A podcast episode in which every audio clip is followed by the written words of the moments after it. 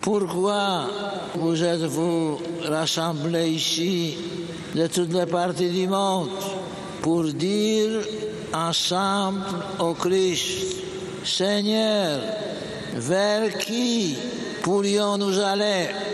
Qui, qui a les paroles de la vie éternelle? Bonjour et bienvenue dans JMJ Mon Amour, l'émission qui vous accompagne pas à pas jusqu'à Lisbonne en août prochain. Notre invité a vécu plusieurs JMJ sur scène et avec ses frangins, ils font partie de Glorious, les pionniers de la pop louange en France. Benjamin Pouzin est mob de Glorious et après plus de 20 ans de carrière, il continue d'accompagner des centaines de milliers de jeunes grâce à leur musique. Alors qu'est-ce que l'adolescent du début des années 2000 a à dire à la promotion 2023 Il nous le dira dans quelques minutes en parole et en musique. Qu'est-ce qui attend les jeunes pros à Lisbonne? Quelles sont les veillées prévues? Quels intervenants? Demandez le programme avec Camille Meyer dans son flash des JMJ. Louis-Marie Picard pour vous servir. JMJ Mon Amour, épisode 10. Ça commence maintenant.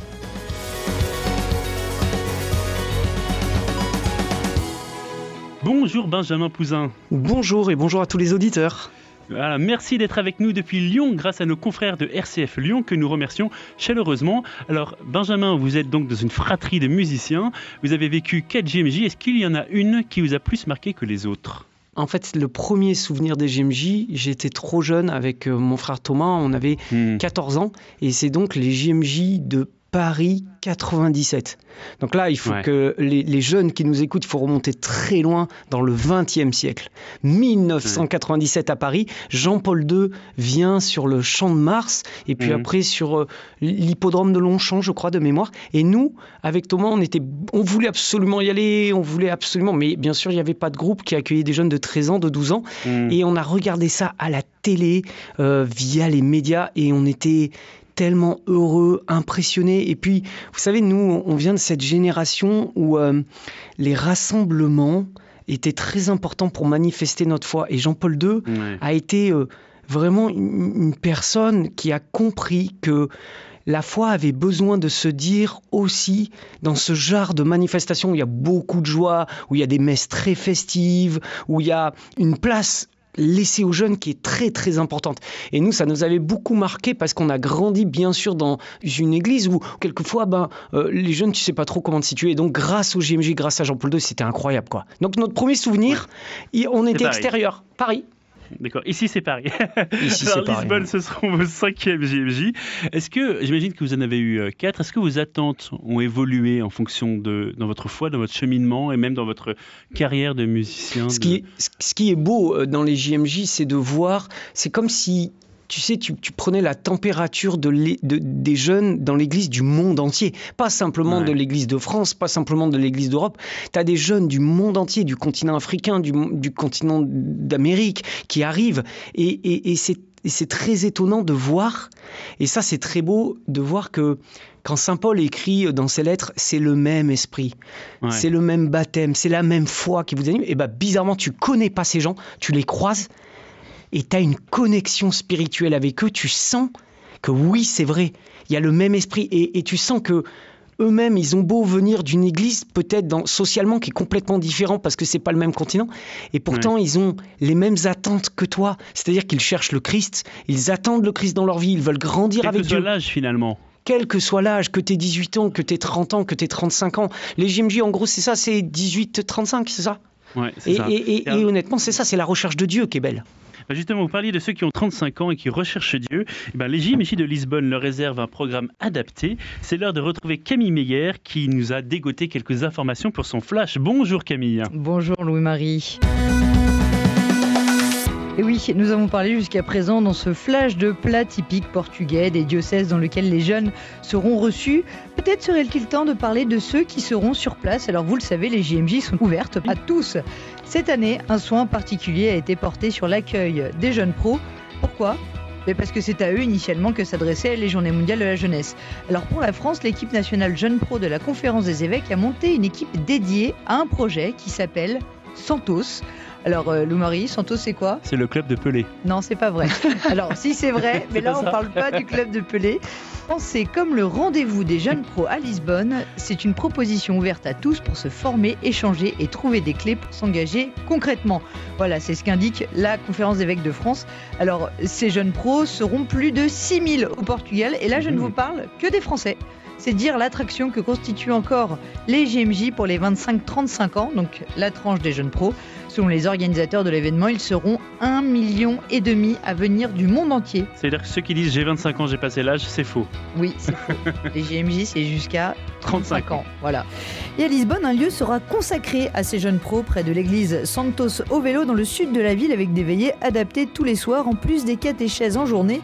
Certains intervenants ont déjà confirmé, comme le frère André Cordière, le dominicain Claire de Saint-Lager qui propose des parcours pour les femmes, le philosophe Martin Stephens ou encore le cardinal Jean-Marc Aveline, archevêque de Marseille. On retrouvera également Jean-Marc Potvin, fondateur du réseau social Entourage. Ils aborderont les thématiques autour du travail. Étonnant, n'est-ce pas? Heureux les ambitieux, le travail entre épanouissement et burn-out ou encore la place des jeunes pros dans l'église. Sacré programme à retrouver sur le site de la Conférence des évêques de France. Il n'y a pas à douter que ces jeunes pros, vous les entendrez évidemment, chers auditeurs, témoigner sur notre antenne lorsque nous serons aux Journées mondiales de la jeunesse. Merci beaucoup Camille. Alors Benjamin, est-ce que ça vous intéresse tous ces sujets-là qu'a développé Camille? Est-ce que vous pensez que ça peut nourrir justement, bien sûr il y a la foi, mais aussi la vie euh, quotidienne? Non, mais c'est super, c'est super quali. Les jeunes, les jeunes ont beaucoup de chance. Au JMJ, tu vis une expérience, d'abord parce que tu es là. Et, Mm. et- et ce que je trouve super intéressant dans les JMJ, souvent, euh, de- Camille présentait plein d'activités, de, de conférences qui allaient être proposées. Et c'est justement ça, c'est-à-dire, c'est un peu, tu as le droit à la carte d'aller dans des endroits, écouter des gens que tu n'as pas l'habitude d'entendre et des témoignages que tu n'as pas l'habitude d'entendre forcément chez toi dans le quotidien. Et les JMJ sont vraiment une expérience qui peuvent être intéressantes pour ça, d'entendre des, des témoignages que, que tu n'as pas partout. Donc c'est c'est vraiment génial. Et ça va être, pour les gens qui hésitent, moi je, moi je leur dirais, allez vivre cette expérience parce que les JMJ, c'est vraiment unique dans l'Église. C'est au-delà d'un rassemblement simplement paroissial ou diocésain. Là, c'est vraiment de sentir l'esprit catholique, c'est-à-dire l'esprit universel de l'Église. Ouais. Alors justement, vous savez que vous avez connu donc quatre JMJ avec trois papes différents, et le premier d'entre eux a beaucoup marqué votre génération, à tel point que vous lui aviez consacré une chanson qui s'appelle Une vie pour une génération. C'était il y a 9 ans. On écoute.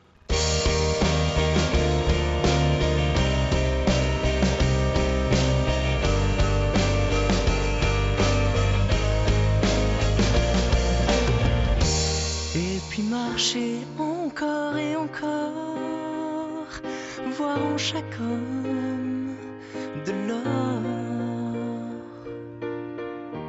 Et faire tomber les murs et les lois à force de prière et de foi.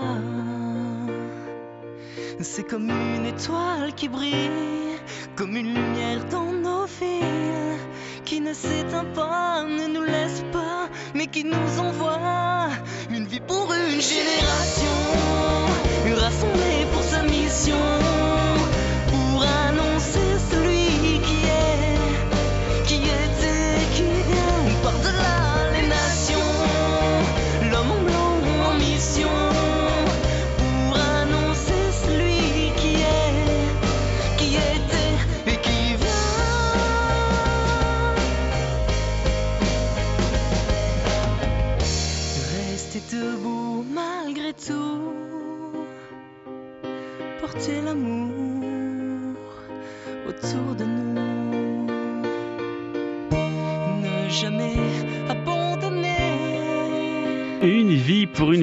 génération. Benjamin Pouzin, ça vous rappelle les souvenirs, j'imagine Ouah, Jean-Paul II, ça a vraiment été quelqu'un qui a compté dans notre foi quand on était jeune. Vous savez, nous, on s'est retrouvés au JMJ de Rome en 2000, à Tor Vergata, au milieu de 1 million, 2 millions de jeunes, je sais même plus. Dans un campus surchauffé. Exactement, où il faisait trop chaud et on n'avait pas d'eau. Mais par contre, il y avait Jean-Paul II qui était là.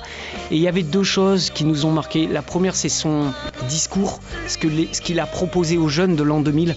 Prenez Ouais. votre place dans l'église, n'ayez pas peur, innovez, soyez vous-même. Ne vous excusez pas d'être jeune, mais au contraire, l'église a besoin de vous. Évangélisez selon vos méthodes, selon vos moyens. L'église compte sur vous. Et, et il aura cette phrase, nous, qui nous a par-dessus tout marqué. Il aura dit Si vous êtes ce que vous devez être vous mettrez le feu au monde entier. Quand tu as 18 Ouais. ans, quand tu entends ça, euh, tu sors, euh, tu vois de- du- du- d'une période où peut-être en, en France, quelquefois en Europe, Mhm. tu peux être un peu, non pas désabusé, mais en tout cas te dire, mais quel est l'avenir pour les jeunes? Et, et là, tu as l'Église qui arrive avec le pape et qui te dit, allez-y, vous allez mettre le feu Ouais. au monde, soyez vous-même, utilisez vos dons, vos talents. Euh, c'est sûr que ça a marqué notre vie. quoi. Ouais. Jean-Paul II, c'est quelqu'un qui compte pour Glorious. Quoi. Et oui, et surtout qu'en fait, notre génération, parce qu'on a à peu près le même âge, mais euh, c'est vrai que le début des années 2000, c'est beaucoup marqué par le 11 septembre. Là, le- les jeunes ont été marqués par la pandémie, par le terrorisme, etc. Ouais. Et finalement, en fait, c'est important d'entendre ce message d'espoir. Non, mais le- le- tout, tout le message du christianisme, le message du Christ commence par un message d'espoir et de joie. Et, et je Mm. trouve que les JMJ sont l'incarnation justement à des moments, et on en manque dans nos paroisses de temps en temps et dans nos diocèses, c'est l'incarnation d'une... Tout commence par une fête, par une grande joie. Le- Jésus, quand il commence son ministère, il démarre par les noces de Cana. Euh, les noces de Cana, c'est une grande fête, une grande joie. Et, et l'Église a besoin sans cesse de revenir au cœur euh, du message du christianisme, qui est une bonne nouvelle. Chaque dimanche, on dit euh, acclamons la bonne nouvelle, quoi. La bonne Mm. nouvelle, c'est la joie. Et, et- et les JMJ vraiment incarnent ça, en tout cas pour les jeunes. Et ça, c'est trop cool de le vivre. Ouais, mais alors vous êtes d'accord que là, vous dites que c'est de la joie, c'est de la fête, et pourtant, il y a un jeune homme qui, en 2002, disait ceci. C'est net que c'est chiant d'aller à la messe aujourd'hui. C'est net que le dimanche matin, quand tu vas, quand il y a le chant d'ouverture, je veux dire, tu te retournes pour regarder, tu te dis, où est-ce que le corbillard, il arrive quand, quoi Benjamin Pouzin, vous avez reconnu ce jeune homme? Ouais, ouais, je crois que je l'ai reconnu. Mais, Non, mais, mais mais c'est c'était, c'était, c'était parce que, euh, justement, avec plein de, plein de naïveté quand tu es jeune, Ouais. tu dis, mais moi, justement, vous savez pourquoi on a monté Glorious? Parce que ce qu'on a vécu au JMJ, cette joie, cette Ouais. ferveur, cette capacité à être dans les églises et à juste à taper des mains, juste à être heureux de se rassembler en tant que chrétien, on s'est dit, mais pourquoi on peut le vivre que dans un rassemblement? Et pourquoi on pourrait pas le vivre dans notre paroisse chaque dimanche? Et voilà Mm. pourquoi on a monté Glorious à notre façon. Et, et tellement d'autres projets se sont montés à la suite des JMJ pour continuer ce feu qui a été allumé par euh, le pape Jean-Paul II, puis ensuite par Benoît XVI, puis ensuite par François, quoi. Et justement, on a reçu dans cette émission euh, vos amis d'Open et même Grégory Turpin. Et c'est Mm. vrai qu'on a l'impression que vous avez été des pionniers. Est-ce que vous assumez ce rôle-là, même s'il y en a eu d'autres dans la musique francophone, mais disons que c'était quand même un peu plus marginal. Mhm. Euh, là, je rappelle pour ceux qui n'ont peut-être pas reconnu cet extrait, vous étiez chez Tout le monde en parle sur le plateau de Thierry Ardisson, donc c'était quand même assez novateur de voir des, des jeunes catholiques qui parlaient de leur Mais- foi de manière décomplexée. Est-ce que vous avez l'impression d'avoir servi un peu de modèle, de pionnier, sans modèle, attention, je ne veux pas euh, Non, non, mais vous mettre dans l'embarras, mais je sais pas si on a été pionniers. Ce que je sais, c'est qu'on a été des fils de Vatican II et des fils de Jean-Paul II. Et Ouais. donc, on est né dans une église, quand même, qui par nature n'était pas effrayée par le monde. Jean-Paul II n'était pas effrayé d'aller dans les stades, d'aller dans l'autre bout du monde. Et, et on a grandi dans une foi, dans nos paroisses d'ailleurs, et dans nos diocèses pour le coup, sans avoir peur des moyens du monde.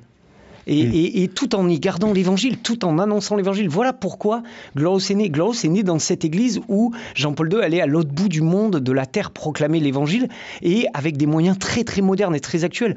Nous, pour nous, la rencontre entre l'évangile et la culture était très naturelle. C'était la suite de Vatican II, quoi. je crois que d'ailleurs Camille Meyer avait une question pour vous, c'est par rapport à la pop louange justement, Camille.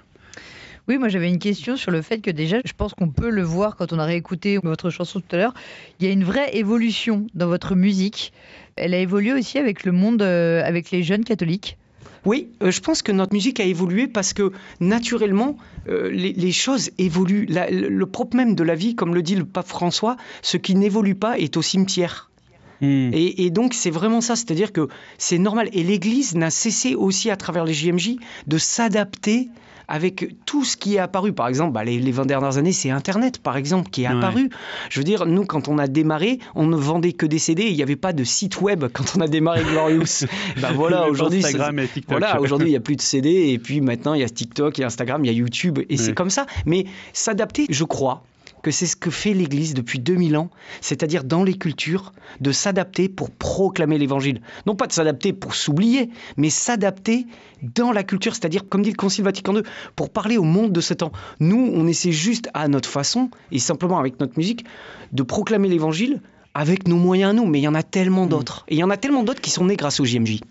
Ouais, Et justement, est-ce que vous vous nourrissez des témoignages que vous entendez dans vos soirées de louanges, dans vos concerts, si on Mm. peut dire le mot ainsi? Oui, oui, bien sûr, bien sûr. Non, mais c'est, en fait, euh, ça, c'est ce que Jésus dit quand il dit, bah, euh, il faut que vous portiez du fruit.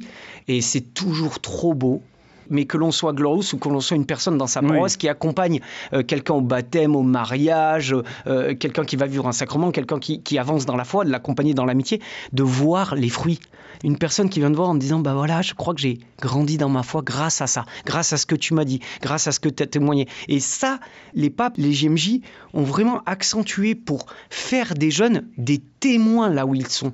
Mm. et j'espère que les JMJ feront ça pour euh, l'église de France. C'est-à-dire que les jeunes qui rentreront de Lisbonne seront celles de la terre et lumière du monde dans leur paroisse dans leur diocèse et, et en fait partout là où ils sont envoyés quoi C'est vrai qu'il y a des jeunes qui nous disent c'est pas évident d'être euh, catholique avec les révélations qu'il y a pu y avoir. Je sais que vous-même à Glorious vous avez eu euh, une déception, si je peux dire, avec le prêtre que vous avez Mm. fait venir à, à Lyon. Qu'est-ce que vous Mm. pouvez leur dire justement quand des catholiques ont des déceptions sur tel ou tel prêtre ou sur leur propre église? Mm, euh, que il faut rester accroché à l'évangile et que c'est très intéressant de lire l'évangile quand on traverse une tempête. Parce qu'en fait actuellement quelquefois l'église oui elle traverse des tempêtes et, c'est marrant mais les disciples avec Jésus ne cessent de traverser des tempêtes.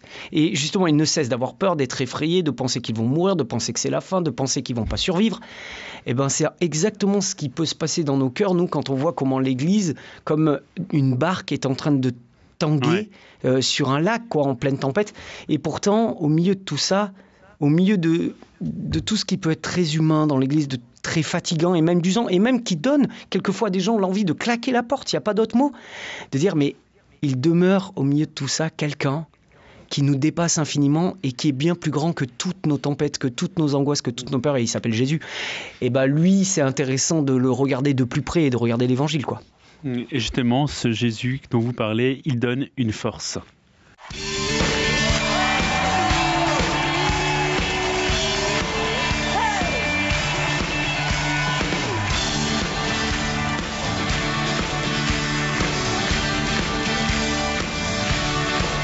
vous recevrez une force, celle de l'Esprit Saint.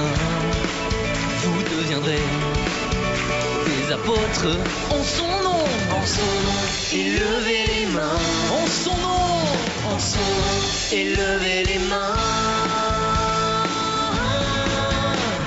Viens Saint-Esprit embraser les nations. Viens Saint-Esprit sur cette génération. Viens Saint-Esprit embraser les nations. Viens Saint-Esprit sur cette génération.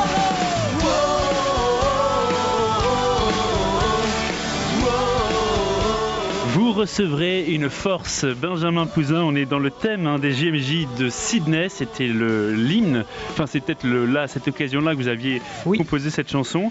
Oui. Et finalement, en fait, vos musiques, on peut dire qu'elles ont euh, un point commun, c'est qu'elles doivent se chanter tous ensemble. En fait, c'est pas que vous qui chantez et les, et les spectateurs applaudissent. En fait, c'est une communion finalement. Oui, non, mais ça c'est vraiment l'aspect de la louange. Euh, la louange a toujours été une musique qui est faite pour que tout le peuple de Dieu chante.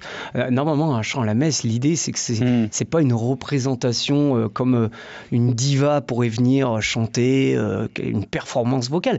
C'est avant tout le peuple de Dieu qui se met à entonner son cantique, son chant.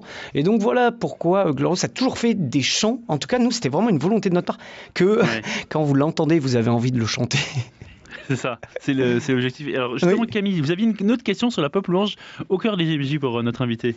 Oui, moi je me posais la question de la place de la pop louange quand on est dans un endroit où, eh bien justement, on est euh, rassemblés euh, euh, tous ensemble. C'est le monde entier qui se déplace à Lisbonne. Mm. Euh, là, on va se retrouver aussi avec de la pop louange française, avec des scènes qui seront peut-être dédiées justement à la France. Comment est-ce que vous appréhendez ce genre d'événement? On essaye de rentrer dans la vision globale de l'événement.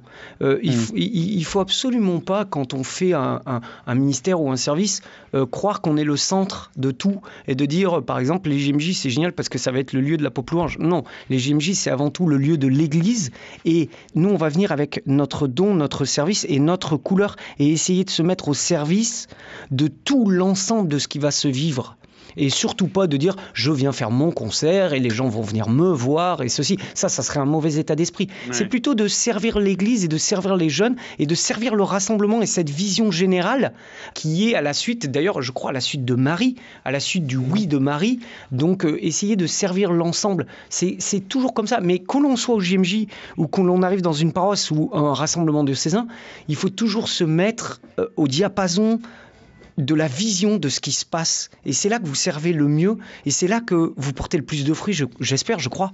Ouais. Alors justement, vous parliez de, de diapason, d'har- d'harmonie.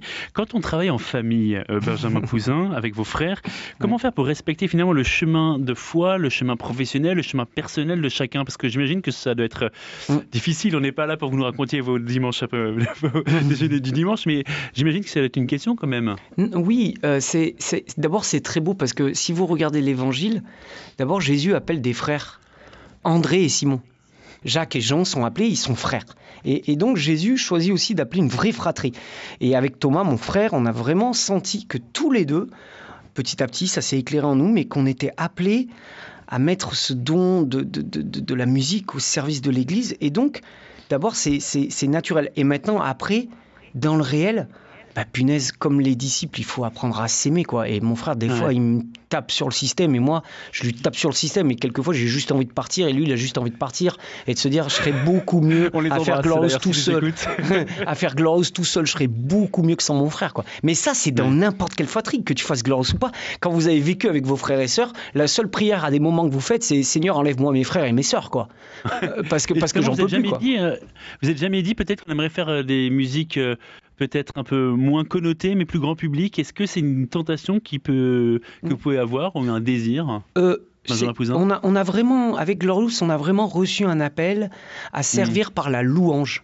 Et vraiment, je trouve qu'il y a des gens qui ont un immense talent. Et on n'a pas tous les dons, on n'a pas tous les talents. Et même dans la musique, on n'a pas tout. Et donc, je, je crois que vraiment, ce qu'on a reçu, nous, c'est de porter la louange. C'est-à-dire, en fait, avec Thomas, depuis qu'on est tout petit, on va dans des groupes de prière, dans des paroisses. Et dès qu'on prenait notre piano et notre guitare, on avait cette chance de, quand on chantait, on faisait prier les gens. Et voilà quel était notre don. Et on n'a pas tous les dons. Et il y a des gens qui font des textes beaucoup plus implicites que nous, qui ne font pas du tout de la louange, mais qui le font si bien et tellement mieux que nous. Donc euh, voilà, nous, notre, notre service pour l'Église, c'est la louange. Et, on- et vraiment, pour le coup, on kiffe. Et justement, on a l'impression que dans, on va pas mettre tout le monde dans la pop louange, mais dans la musique chrétienne au Oui, sens oui, large, oui, il y a une, quand même une grande unité entre vous parce que vous faites des, des petits duos entre vous. vous Oui, oui, c'est vrai. euh, c'est important aussi On pour a- vous d'aller rencontrer d'autres univers musicaux justement. Mm, Ouais, puis, puis surtout, c'est, je crois, euh, c'est le message de l'évangile, de, de s'aimer les uns les autres, quoi. Ça serait terrible si on vivait comme des concurrents, quoi. Qu'on regarde la musique chrétienne avec des yeux, vous voyez, un peu euh, capitalistes, on va dire, en tout cas en termes de concurrence. C'est-à-dire, si je regarde Grégory Turpin, si je regarde Open, si je regarde Sébastien Ouais. bon, tous ceux qui chantent, ah, si je les vois, non, c'est vraiment des frères. Et puis, à côté de ça, avec leur charisme propre, donc c'est génial. Euh, Ouais. Grégory Turpin, c'est vraiment pas Glorious, Glorious, c'est vraiment pas Open, Open, c'est vraiment pas. Ouais. Voilà, c'est tout est différent et, et tant mieux parce que justement, c'est comme les disciples. Il faut pas qu'on soit jaloux les uns des autres, quoi. Chacun a son ministère, chacun a son don, quoi. Et justement, je sais que dans vos assemblées de louanges, parce que je sais que vous n'aimez pas trop le mot concert, mais bon, on s'est bien compris, vous aimez bien faire une petite prédication, ça tombe Mm. bien. Camille Meyer a besoin d'un petit fact-checking avec vous, cher Benjamin Pouzin. Oui, j'ai besoin de vérifier cette information qui nous Qui est revenue, quand est même. cruciale, qui Là, nous est attention, c'est le moment important Oula. de ce Voilà, podcast. alors euh, l'histoire dit qu'en plein hiver, dans une église, euh, Glorious a remarqué que la charge électrique, alors qu'elle installait son matériel pour euh, une soirée louange, était un peu supérieure à ce que pouvait supporter le compteur. Pendant les répétitions, paraît-il que cela sautait régulièrement, mais les techniciens ont fini par trouver la solution. On est très informés. Voilà, alors au milieu euh, de cette louange, vous, Benjamin, vous faites euh, votre prédication sur le thème de l'espérance, et à un moment vous dites Où es-tu, Seigneur? Quand tout s'éteint autour de vous. Et là, boum, plus d'électricité. La Ouais. salle se retrouve dans le noir complet. Et la légende raconte qu'à la fin du concert, certaines personnes du public ont trouvé la mise en scène super impressionnante. Est-ce que c'est vrai ou est-ce que c'est faux cette histoire non, non, c'est vrai. Le- le- le- oui, à Rennes, je peux vous dire. C'est dans Rennes, une église de. Rennes. En effet, on a eu un énorme problème électrique toute la soirée. Il y avait un- et euh, un de nos techniciens a passé la soirée dans un, vous savez, les compteurs euh, à essence là qui envoient du jus. Il avait de l'essence qui projetait de partout. Enfin bon, c'était terrible. On avait des coupures toutes les 10 minutes. Je vous en- confirmez que c'était pas de la mise en scène. Hein? On peut Non, le dire non, à ceux non, qui non, étaient à Rennes non. ce jour-là. Je crois. Alors, pour, pour vous dire le vrai euh, de la légende, c'est qu'à un moment donné, non, il y avait vraiment eu une coupure d'électricité et j'avais continué à parler et j'avais dit aux gens, vous savez, en en rigolant un peu comme ça, en disant, vous savez, Dieu est notre lumière. Et à ce moment-là, ça s'est rallumé. Je crois que c'est Ah bah, ça la légende, plus ou moins, de, de mémoire. Mais bon, ça commence à dater là, hein, je pense qu'il y a 10 ans quoi. Mm. Mais, c'est, on a toujours des anecdotes comme ça quoi. Un autre fact-checking, on m'a raconté qu'une fois après un vos concerts, vous deviez dormir dans une salle paroissiale, dans un, dans un dortoir, et que le lendemain matin, vous étiez rendu compte que vous dormiez dans la même chambre que le prêtre, vous confirmez? Oh, euh, non, ça- je, je sais pas si ça nous est arrivé comme ça, mais on a non, on a eu des non, on a eu des trucs un peu insolites. On a déjà dormi dans un clocher d'église. Ça c'est vrai. Un clocher d'église. Oui, oui, dans Bon, un bah, clocher d'église. Et d'ailleurs, vous savez où? Au JMJ. Au JMJ Bah, de voilà. Cologne. Au JMJ de Cologne, quand on arrive, euh, on allait faire notre soirée de louange. Et là, il y avait plus de place. Bah, forcément, les JMJ, ça déborde de jeunes partout. Ouais. Et là, les paroissiens allemands, et nous, on parle absolument pas allemand, on comprend rien, ils nous disent, bon, en gros, on comprend qu'ils vont nous montrer là, on va dormir. Et là, on monte dans le clocher, on monte, on monte, on monte. Mais vraiment, on était à 30 mètres d'eau, quoi. Et là, on arrive à côté des cloches, mais c'était bien aménagé à côté de ça. Et on a dormi dans le clocher de l'église. Et ça, c'est vrai. Comme, et vous avez dormi euh, comme des bébés. En attendant, on vous retrouvera peut-être à, à Lisbonne, pas dans un clocher, mais sur scène. Merci Benjamin Pouzin d'avoir été avec nous. Merci Camille Meyer. Je vous en prie, Louma. Nous nous retrouverons avec Louis Auxil-Maillard à Lisbonne en août prochain. On se quitte avec cette phrase de Saint Jean-Paul II. Je suis sûr que vous aussi, chers amis, vous serez à la hauteur de ceux qui vous ont précédés. Si vous êtes ce que vous devez être, vous mettrez le feu au monde entier.